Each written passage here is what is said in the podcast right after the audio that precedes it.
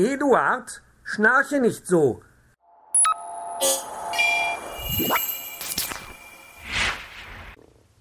Wilhelm Busch Eduards Traum Die Prosageschichte wird gelesen von Christian Spremberg. Teil 1 von 4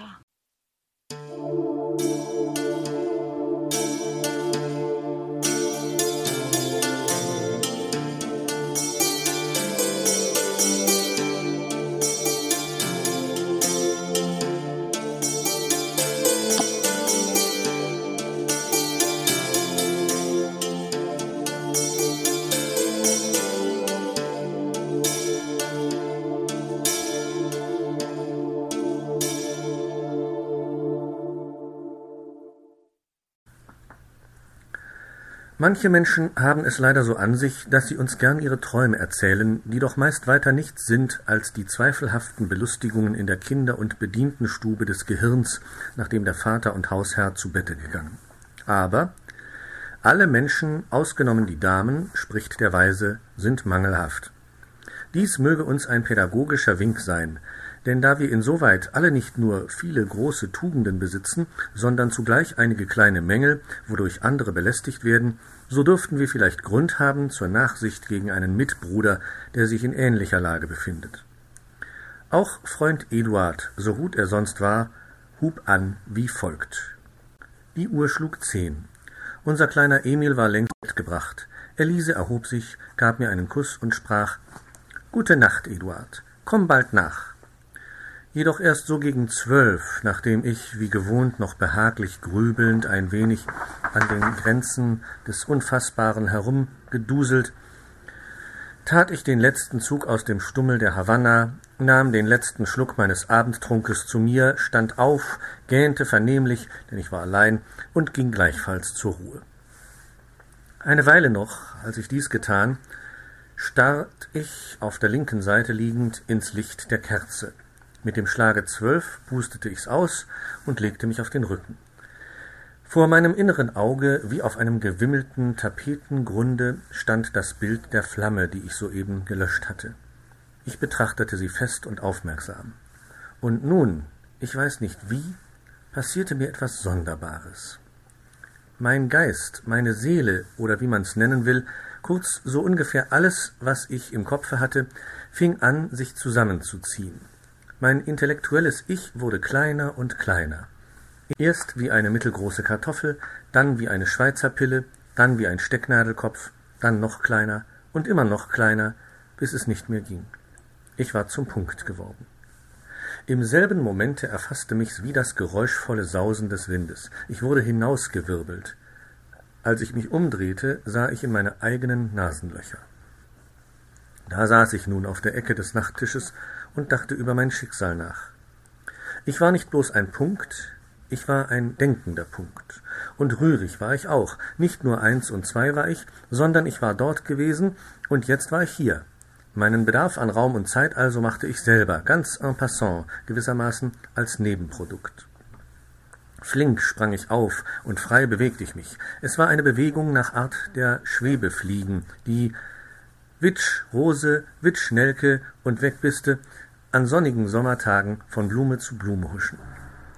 Zuerst mal schwebte ich nach meinem ehemaligen Körper hin. Lag er, Augen zu, Maul offen, ein stattlicher Mann. Dann schwebte ich über Elisen. Also so, rief ich, sieht der Vorgesetzte aus, wenn er schläft. Hieraus, meine Lieben, könnt ihr ersehen, wie sehr ich mich im Traume zu meinen Ungunsten verändert hatte, indem ich es wagte, so frech und leichtsinnig einen Gedanken auszusprechen, den ich im wachen und kompletten Zustand doch lieber nicht äußern möchte. Darauf stand ich einen Augenblick über Emils Bettchen still. Sein kleines Händchen ruhte unter der Backe, die leere Saugflasche lag daneben. Ein hübscher Junge, dachte ich, und ganz der Vater. Ich sehe euch an, meine Freunde. Der zustimmende Ausdruck auf euren lieben Gesichtern beschämt mich, und doch muss ich mir ja sagen, dass ihr recht habt. Obwohl ich nun, wie erwähnt, infolge der traumhaften Isolierung meines Innern alle fünf Sinne, man möchte fast sagen, zu Hause gelassen, kam es mir doch vor, als bemerkte ich alles um mich her mit mehr als gewöhnlicher Deutlichkeit, selbst dann noch, als der Mond, der schräg durchs Fenster schien, bereits untergegangen. Es war eine Merkfähigkeit ohne viel Drum und Dran, was vielleicht manchem nicht einleuchtet. Die Sache ist aber sehr einfach, man muss nur noch mehr darüber nachdenken. Um mal zu prüfen, ob ich überhaupt noch reflexfähig, flog ich vor den Spiegel. Richtig, da war ich, ein feines Zappermentskerlchen von mikroskopischer Niedlichkeit. Wie? rief ich. Hat man denn, nachdem man seinen alten Menschen so gut wie abgewickelt, doch noch immer was an sich? Warum nicht gar? Hier unterbrach mich plötzlich eine Stimme mit den Worten Eduard, schnarche nicht so. Nur derjenige, welcher vielleicht mal zufällig durch ein redendes Nebelhorn in seinem Mittagsschläfchen gestört wurde, kann sich eine ungefähre Vorstellung davon machen, wie sehr dies Wort mein innerstes Wesen, man hätte meinen sollen, für immer ins Stocken brachte. Wohl drei ganze Sekunden verliefen, bis ich wieder zu mir selbst kam. Die Sache hier passte mir nicht. Ohne Rücksicht auf Frau und Kind beschloss ich, auf Reisen zu gehen. Telegraphisch gedankenhaft tat ich einen Seitenwitscher direkt durch die Wand, denn das war mir wie gar nichts, und befand mich sofort in einer freundlichen Gegend im Gebiete der Zahlen, wo ein hübsches arithmetisches Städtchen lag. Drollig, dass im Traume selbst Schnörkel lebendig werden. Der Morgen brach an. Einige unbenannte Ackerbürger vor dem Tore bearbeiteten schon zu so früher Stunde ihr Einmaleins. Diese Leutchen vermehren sich schlecht und recht, und wenn sie auch nicht viel hinter sich bringen, so wollen sie auch nicht hoch hinaus. Mehr schon auf Rang und Stand geben die städtischen Beamten. Man sprach viel über eine gewisse Null, die schon manchem redlichen Kerl im Wege gestanden, und wenn einer befördert würde, sagten sie, der es nicht verdient hätte, dann steckte so gewiss wie zwei mal zwei vier ist, die alte intrigante Null dahinter. Im Villenviertel hausen die Vornehmen, die ihren Stammbaum bis in die ältesten ABC-Bücher verfolgen können. Ein gewisser X ist der gesuchteste von allen, doch so zurückhaltend, dass täglich wohl tausend Narren nach ihm fragen, ehe ein Weiser ihn treffen kann. Andere sind fast zudringlich zu nennen. Zwei, denen ich auf der Promenade begegnete, stellten sich mir gleich zweimal vor. Erst der Herr A und dann der Herr B, und dann der Herr B und drauf der Herr A. Und dann fragten sie mit suffisanter Miene, ob das nicht gleich sei, nämlich A plus B gleich B plus A. Mir schon, gab ich höflich zur Antwort. Und doch wusste ich nur zu gut, dass die Sache wenigstens in einer Beziehung nicht richtig war. Aber solch kleine Ungenauigkeiten aus verbindlicher Rücksicht können auch im Traume wohl mal vorkommen. Ich begab mich auf den Markt, wo die benannten Zahlen ihr geschäftliches Wesen treiben. In glitschiger Eile kam mir eine Wurst im Preise von 93 Pfennig entgegengelaufen. Siebzehn Schneidergesellen, die mit gespreizten Beinen, gespreizten Scheren und gespreizten Mäulern hinter ihr her waren, fassten sie beim Zipfel. Sie hätten ihr Geld bezahlt, schrien sie, und nun wollten sie schnippschnapp dividieren. Das geht ja nicht auf, keuchte die Wurst, welche angstfett schwitzte, denn die begierigen Schneider hatten sie bereits angeprickelt mit ihren Scheren, macht 34 Löcher. Jetzt kam ein rechenkundiger Schreiber dazu. Er trug eine schwefelgelbe Hose zu 45 Pfennig, die Elle, einen gepumpten Frack und einen unbezahlbaren Zylinder. Sofort stellte er eine falsche Gleichung auf und brachte dabei die Wurst auf seine Seite. Die Schneider verstanden das schlecht. Sie kürzten ihm den Schniepel, sie schnitten ihm die Knöpfe von der Hose, sie trennten die Hinternaht auf, und wäre er nicht eilig unter Zurücklassung der Wurst in ein unendlich kleines Nebengässchen entsprungen, sie hätten ihn richtig aufgelöst. Nun aber, als sie eben wieder die Wurst ins Auge fassten, erhob sich ein neues Geschrei. Es war die Metzgersgattin, gleich 257 Pfund Lebendgewicht. Sie hätte kein Geld gesehen, tobte sie, und 93 Pfennig gleich so nur in den rauchenden Schornstein zu schreiben, das ginge gegen ihr menschliches Defizit. Sofort gegen die runde Summe ihres empörten Busens gerichtet, erklirrten die Scheren der beleidigten Schneider. Der Lärm war groß, die Menge wuchs. Fünfzig Stück gesalzene Heringe, ein halbes Schock Eier, drei Dutzend Harzkäse, eine Pulle Schnaps, drei Viertelpfund Amtbutter, sechs Pfund Bauernbutter, fünfzehn Lot Schnupftabak und zahlreiche Ditos vermehrten den Aufruhr. Hart bedrängt von den spitzigen Scheren der Schneider, tat die Metzgerin einen Rückschritt. Sie tritt auf die dreiviertel Pfund Amtbutter, gleitet aus, setzt sich in die sechs Pfund Bauernbutter, zieht im Fallen zwei Lot Schnupftabak in die Nase, in jedes Loch eins, muss niesen, schlägt infolgedessen einen Purzelbaum vornüber, zerdrückt drei Harzkäse und die Schluckpulle und trifft mit ihren zwei schwunghaften Absätzen zwei Heringe dermaßen auf die Bauchflossen, dass ihnen ihre zwei armen Seelen aus dem Leibe rutschen, wie geschmiert. Plötzlich, als die Verwicklung am schwierigsten schien, zerstreut sich die Menge. Eine überwiegende Größe, der Stadtsoldat, ist hinzugekommen. Schleunig drücken sich die Heringe in ihre Tonnen. Die Schneider mit den noch schnell erwischten zwei Seelen machen sich dünne. Die Käse verduften, der Schnupftabak verkrümelt sich. Aber sämtliche Eier, die nun doch weniger gut rochen, als ihnen bei Lebzeiten allgemein zugetraut, verquirlt mit den sonst noch Verdrückten und Verunglückten, blieben zermatscht auf dem Platze, während die Metzgersfrau, die inmitten der ganzen Bescherung saß, die erschlaffte Wurst in der erhobenen Rechten schwang und in einem Fort plärrte, es gibt keine Richtigkeit mehr in der Stadt, und das sag ich bei welcher Gelegenheit ihr die zwei Lot Schnupftabak wieder aus der Nase liefen, aus jedem Loch eins und auch noch glücklich entwischten. Der Stadtsoldat, seiner Aufgabe völlig gewachsen, notierte sich die entseelten Heringe, behielt die Käse, die Butter und die Glasscherben einfach im Kopfe, addierte Frau und Wurst, setzte sie in Klammern und transportierte sie auf die Stadtwaage, wo man richtig die eine zu schwer, die andere zu leicht fand. Subtraktion war die gerichtliche Folge. Die Wurst wurde abgezogen für den Fiskus, der Rest wegen Verleumdung der Obrigkeit dreimal kreuzweis durchgestrichen, und zwar mit Tinte, der brave Stadtsoldat dagegen vom unendlich großen Bürgermeister noch selbigen Tags zur dritten Potenz erhoben. Übrigens schwebten vor der Verrechnungskammer gleichzeitig noch mehrere Fälle, die ebenso prompt erledigt wurden.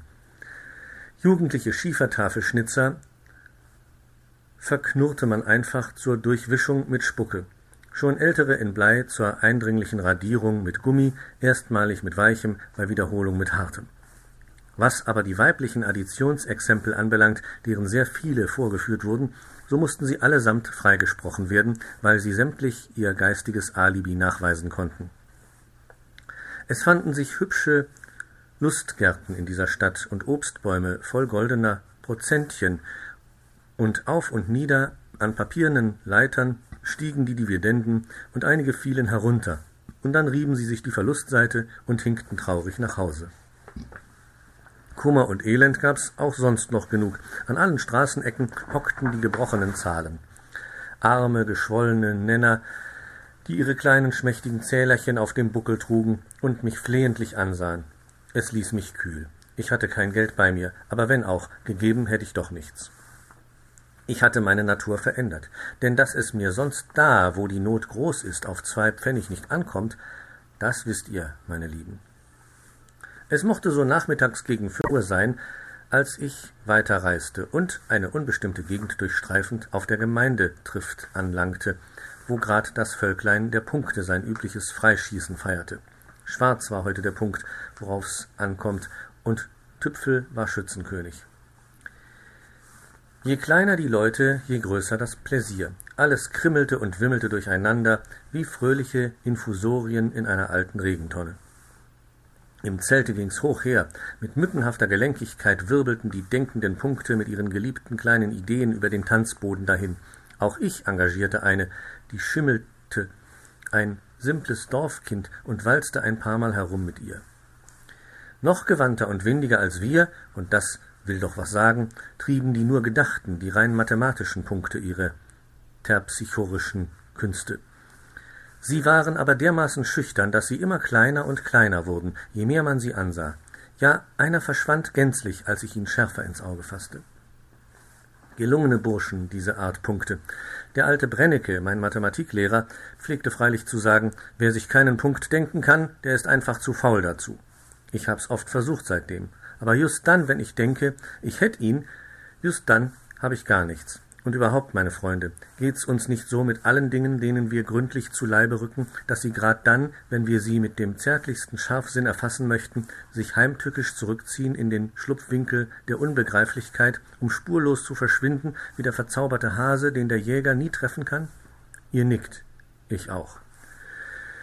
Mir behäbig, so fuhr Freund Eduard in der Erzählung seines Traumes fort, als diese gedachten Punkte zeigten sich die gemachten in Tusche und Tinte.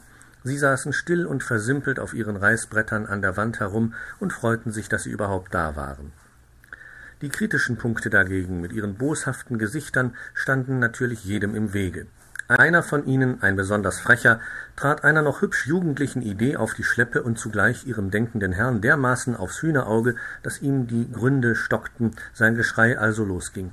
Da sämtliche Streit- und Ehrenpunkte, deren viele zugegen, sich dreinmischten, so gab's einen netten, aufgeweckten Skandal, der alle erfreute, welche dabei standen. Der Kontrapunkt ließ weiter blasen. Ich wandte mich einer entfernteren Gesellschaft zu. Es waren Atome, die eben zur Française antraten. Mit großer Sicherheit tanzten sie ihre verzwickten molekularischen Touren durch, und als sie aufhörten und sich niedersetzten, war es allen hübsch warm geworden.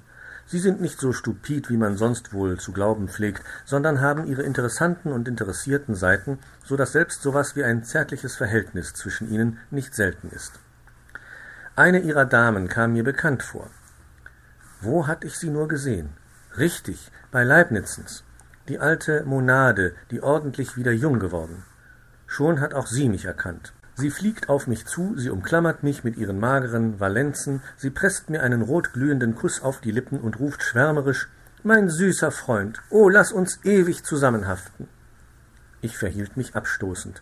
Mit unglaublicher Schnelligkeit schoss ich oben durchs Zeltdach und eilte sodann, nicht ohne ängstliche Rückblicke, in die möglichste Ferne hinaus wie sich zeigte, nicht ganz allein. Dicht neben mir ließ sich ein kümmerliches Hüsteln vernehmen. Es war der mathematische Punkt, den ich vorhin zu fixieren versuchte. Zu Hause, so klagte er lispelnd, brächte er's doch zu nichts. Nun wollte er einmal sehen, ob dort drunten in der geometrischen Ebene für ihn nichts zu machen sei. Da lag sie vor uns, die Horizontalebene, im Glanze der sinkenden Abendsonne. Kein Baum, kein Strauch, kein Fabrikschornstein ragte draus hervor alles flach wie Judenmatzen, ja noch zehntausendmal flacher. Und doch befanden wir uns am Eingang eines betriebsamen Städtchens, welches nur platt auf der Seite lag. Das Tor, welches wir passieren mussten, hatte nur Breite, aber nicht die mindeste Höhe. Es war so niedrig, dass ich mir, obgleich ich mich bückte, doch noch die Glatze etwas abschabte, und selbst mein winziger Begleiter konnte nur eben drunter durch. Er fand noch am selben Abend eine Anstellung bei einem tüchtigen Geometer, der ihn sofort in die Reißfeder nahm, um ihn an den Ort seiner künftigen Wirksamkeit zu übertragen, wozu ich ihm besten Erfolg wünschte. Ich selber suchte, da es schon spät, eine naheliegende Herberge auf. Hier nun trat mir zum ersten Mal in Gestalt des Herrn Oberkellners eine richtige mathematische gerade Linie entgegen. Etwas Schlankeres gibt's nicht. Mir fiel gleich dabei ein, was Peter, mein kleiner Neffe, mal sagte. Onkel Eduard, sagte er, ein Geist muss aber recht mager sein, weil man ihn gar nicht sieht. Und wie lächerlich dünn so ein mathematischer Strich ist, das sah ich so recht des Nachts, als ich zu Bette gegangen. In der Kammer nebenan schliefen ihrer dreißig in einer Bettstelle, die nicht breiter war als ein Zigarrenetui, und doch blieb noch Platz übrig. Freilich, erst schalten sie sich, denn es war ein Pole dabei, der an unruhigen Träumen litt und sich viel hin und her wälzte, bis sie ihn schließlich durch zwei Punkte festlegten. Dann gab er Ruh. Ich bemühte mich, seinen Namen auszusprechen.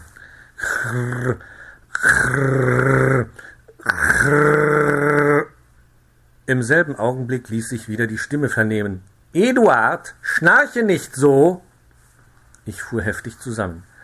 Aber während ich das erste Mal fast volle drei Sekunden nötig hatte, um mein inneres Gleichgewicht wiederzufinden, brauchte ich diesmal kaum zwei. Dann ging ich schon wieder meinen gewohnten Gedanken nach, als sei weiter nichts vorgefallen. Vielleicht, meine Freunde, möchte nun dieser oder jener unter euch geneigt sein, von mir zu erfahren, woher die erwähnte Stimme denn wohl eigentlich kommen konnte. Darauf erwidere ich, dass ich in der Regel viel zu viel Takt besitze, um auch nur die allergeringste Mitteilung über Dinge zu machen, die keinen andern was angehen. Entschuldigt meine Entschiedenheit. Am nächsten Morgen besah ich mir die Stadt. Selbstverständlich muss jedermann platt auf dem Bauche rutschen. Vornehme und Geringe sind auf den ersten Blick nur schwer zu unterscheiden, und wer genötigt ist, höflich zu sein, muss riesig aufpassen. Denn da nichts Höhe hat, also gar keinen Schatten wirft, so erscheint vorläufig jeder, auch der quadratisch gehaltvollste und eckigste, der einem begegnet, als gewöhnlicher Strich. Natürlich zieht der Mangel an Schatten auch den Mangel an Fotografen nach sich. Und so müssen denn die Leute den schönen Zimmerschmuck entbehren, wofür wir unserseits diesen Künstlern so dankbar sind. Aber man behilft sich so gut es geht. Man lässt seinen Schreiner kommen, man lässt sich ausmessen, er macht einen kleinen proportionalen Abriss in das Album des betreffenden Freundes, notiert den wirklichen Quadratinhalt nebst Jahr und Datum in der werten Figur und das Andenken ist fertig. Was nun das ewige Rutschen betrifft, so wollte mir ein Eingeborener, der durchaus treuherzig und vollkommen glaubwürdig aussah, die feste Versicherung geben, dass es, obwohl hier jeder von Haus aus unendlich dünn sei, doch einige Briefträger gäbe, die sich mit der Zeit so abgeschabt hätten, dass sie auf ihre alten Tage nur halb so dünn wären wie möglich. Dies schien mir bemerkenswert wegen der Kongruenz, denn erwies sich die Angabe als richtig, so war eine tatsächliche Deckung ganz gleicher Figuren, welche mir bei den äußerst gedrückten Ortsverhältnissen unmöglich schien, doch unter Umständen nicht ausgeschlossen. Ich erkundigte mich nach dem Kongruenzamte, eine Einrichtung, die ungefähr unserem Standesamte entsprechen würde. Da mir niemand Auskunft zu geben vermochte, wandte ich mich direkt an den Magistrat. Solche Dummheiten, hieß es, machen wir hier nicht. Die das wollen, müssen sich gefälligst in die dritte Dimension bemühen und die symmetrischen erst recht. Ihr altes Ratszimmer war ungemein dumpf und niedrig. Daher empfahl ich mich umgehends mit einem lustigen Vertikalsprung nach oben durch den Plafond und atmete auf im dreidimensionalen Raume, wo stereometrische Freiheit herrschte, wo der Kongruenz räumlich gleichgestimmter Paare keine Ehehindernisse im Wege standen. So dachte ich. Aber Ausnahmen, wie überall, gab's leider auch hier. Grad kamen zwei sphärische Dreiecke, eins genau das geliebte Spiegelbild des andern, sehr gerötet vom Kongruenzamte, wo man sie abgewiesen. Sie trug ein schön krumm gebügeltes Sacktuch von unendlich durchsichtigem Batist und weinte die landesüblichen Tränen, gleich niedlichen Seifenbläschen, die der C4 entführte. Ein paar unendlich feiner Handschuhe, ein linker und ein rechter, er Brautführer, sie Kranzjungfer, versuchten ihr Trost zu spenden, indem sie sagten, ihnen ginge es ja auch so, und wenn alle Stricke rissen, dann könnte man ja immer noch durchbrennen in die vierte Dimension, wo nichts mehr unmöglich sei.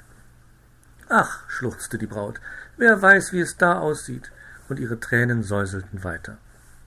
Fürwahr ein herbes Schicksal, aber, meine Freunde, seien wir nicht so voreilig mit unserem sonst löblichen Mitgefühl, es war alles nur Buß nämlich die Bewohner dieses unwesentlichen Landes sind hohl. Es scheint Sonne und Mond hindurch, und wer hinter ihnen steht, der kann ihnen mit Leichtigkeit die Knöpfe vorn an der Weste zählen. Einer durchschaut den andern, und doch reden diese Leute, die sich durch und durch kennen, die nicht so viel Eingeweide haben wie ein ausgepustetes Sperlingsei, von dem edlen Drange ihres Inneren und sagen sich darüber die schönsten Flatusen. Ja, einer war da, der wollte behaupten, er hätte einen fünf Pfund schweren Gallenstein und verfluchte sein Dasein und schnitt Gesichter, und seine Familie sprang nur so, wenn er pfiff, und tat ganz so, als wär's so, und seine Nachbarn machten ihm Kondolenzvisiten unter kläglichem Mienenspiel. Wie heuchlerisch man hier ist und zugleich wie wesenlos, das bewiesen so recht zwei alte Freundinnen, die sich in den Tod nicht ausstehen konnten und nun nach langer Trennung sich wieder begegneten. Sie küssten sich so herzlich und durchdringend, dass ihnen die gegenseitigen Nasen eine Elle lang hinten aus den gegenseitigen Chignons hervorstanden. Schwere gab's hier nicht. Man bewegte sich am Boden oder in der Luft gleich viel mit einer unabhängigen Leichtigkeit, wie sie nur bei solch rein förmlichen Blasengestalten und Windbeuteln sich denken lässt. Ich sah einen neckisch alten Geißbock, der turmhohe Sätze machte. Und was die Flöhe sind, wer da nicht aufpasst beim ersten Griff, weg hupfen's bis in die Wolken. Zwar hupfen konnte ich auch, wie nur einer, aber mit mir war das was anderes. Ich hatte Fond. Wie ihr seht, meine Lieben, eine Ausrede zugunsten der eigenen Vortrefflichkeit stellt selbst im Traum sich ein. Übrigens hatte ich die leeren Gestalten dieser eingebildeten Welt jetzt satt gekriegt und beeilte mich wegzukommen. Am Ausgange wurde ich mit einer fetten Bassstimme von einem Unbekannten angeredet, der so rund und dick war, dass er die ganze Türe versperrte. Er entpuppte sich als mein ehemaliger Reisebegleiter, das mathematische Pünktchen. Durch eine gewandte Drehung in der Ebene hatte er's dort bald zu einem umfangreichen Kreise gebracht, war darauf in den dreidimensionalen Raum ausgewandert, hatte sich hier durch ähnliche Umtriebe zur wohlbeleibten Kugel entwickelt und wollte sich nun mit Hilfe eines geeigneten Mediums materialisieren lassen, um dann später, ein wie er war, als Globus an die Realschule zu gehen. Aus dem nichtssagenden Kerlchen war ein richtiger Protz geworden, der mich behaglich wohlwollend zu behandeln gedachte. Da ich mir das aber von einem bloß aufgeblasenen Punkte, denn das sind alle seinesgleichen, nicht gefallen lassen wollte, so tat ich, ohne mich weiter zu verabschieden, einen eleganten Seitensatz durch die Bretterwand, hinter welcher, so meint ich, die vollständige Welt lag. Es war aber nur Stückwerk. Zunächst geriet ich in ein Kommunalwesen von lauter Köpfen, die sich auf der Höhe eines Berges in einem altdeutschen Gehölze eingenistet hatten. Hinter jedem Ohre besitzt jeder einen Flügel, eine zweckentsprechende Umbildung des bekannten Muskels, den wir Kopfnicker nennen. An den Sümpfen herum sitzen die Wasserköpfe, blinzeln träge mit den Augen und lassen sich die Sonne ins Maul scheinen. Querköpfe, welche die Eitelkeit ihrer Meinung besitzen, streiten und stoßen sich in der Luft herum. Fast jeder hat Beulen grün und blau. Sie leben von Wind, was sie sonst brauchen, verdienen sie sich als Redner und Bänkelsänger. Zum Ohrfeigen, zum Hinausschmeißen, zum Balbieren und Frisieren mieten sie sich die geeigneten Hände. Ebenso, um sich die Nase putzen zu lassen, was besonders kostspielig, wenn einer den Schnupfen hat. Hosenstoffe gebrauchen sie nicht. Manche sind niedlich. Ihrer zwei, ein Männchen und ein Weibchen, saßen zärtlich zusammengeschmiegt in einem Baum voll grüner Notenblätter und sangen das schöne Duett Du hast mein Herz und ich das deine und wie's weitergeht. Etwas tiefer am Berg hinab, in Hütten und Krambuden leben, weben und schweben die Hände apart für sich. Sie sind teils Schreiber und Schrupper und sonst dergleichen für die Köpfe weiter oben, teils Strumpfwirker und Streichmusikanten und sonst dergleichen für die Füße, die unten im Tale hausen. Ihre Geschicklichkeit ist mitunter nicht unerheblich. Ein Barbier, der mit wenig Seife viel Schaum schlagen konnte, war kürzlich unter die Literaten gegangen. Er hatte großen Erfolg, wie ich hörte, trug bereits drei Brillantringe an jedem Finger und wollte sich demnächst mit einer Köchin verheiraten, die ohne Schwierigkeit ein einziges Eiweiß zu mehr als fünfzig Schaumklößen aufbauschte, also auch noch was leisten konnte.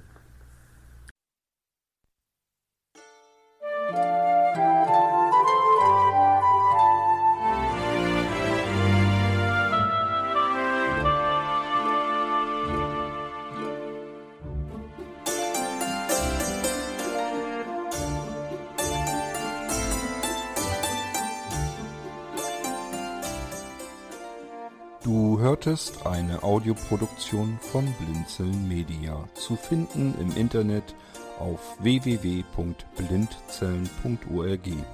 Blinzeln schreibt man in unserem Fall immer mit einem D in der Mitte. Wenn du uns gerne kontaktieren möchtest, so geht das einerseits per E-Mail an podcast.blindzellen.org oder du verwendest dafür unser Kontaktformular auf unserer Homepage direkt zu finden unter kontakt.blindzellen.org. Wenn du uns einen Audiobeitrag für die Sendung zukommen lassen möchtest, dann benutze doch hierfür am einfachsten unseren Podcast Anrufbeantworter. Den erreichst du im deutschen Festnetz unter der Telefonnummer 05165 439 461. Und wenn du aus dem Ausland anrufst, dann ersetze einfach die vorangegangene 0 gegen die Ländervorwahl für Deutschland. Das ist die 0049. Wir freuen uns über Lob, Kritik, eine Rezension oder Bewertung unserer Audioproduktion dort, wo du sie gehört hast. Konnten wir dich hiermit gut unterhalten und informieren? Du findest bei Blinzeln zahlreiche weitere Audioproduktionen aus allen Bereichen und zu allen Themen. Entweder bei uns auf der Homepage www.blinzeln.org oder dort, wo es Podcasts gibt.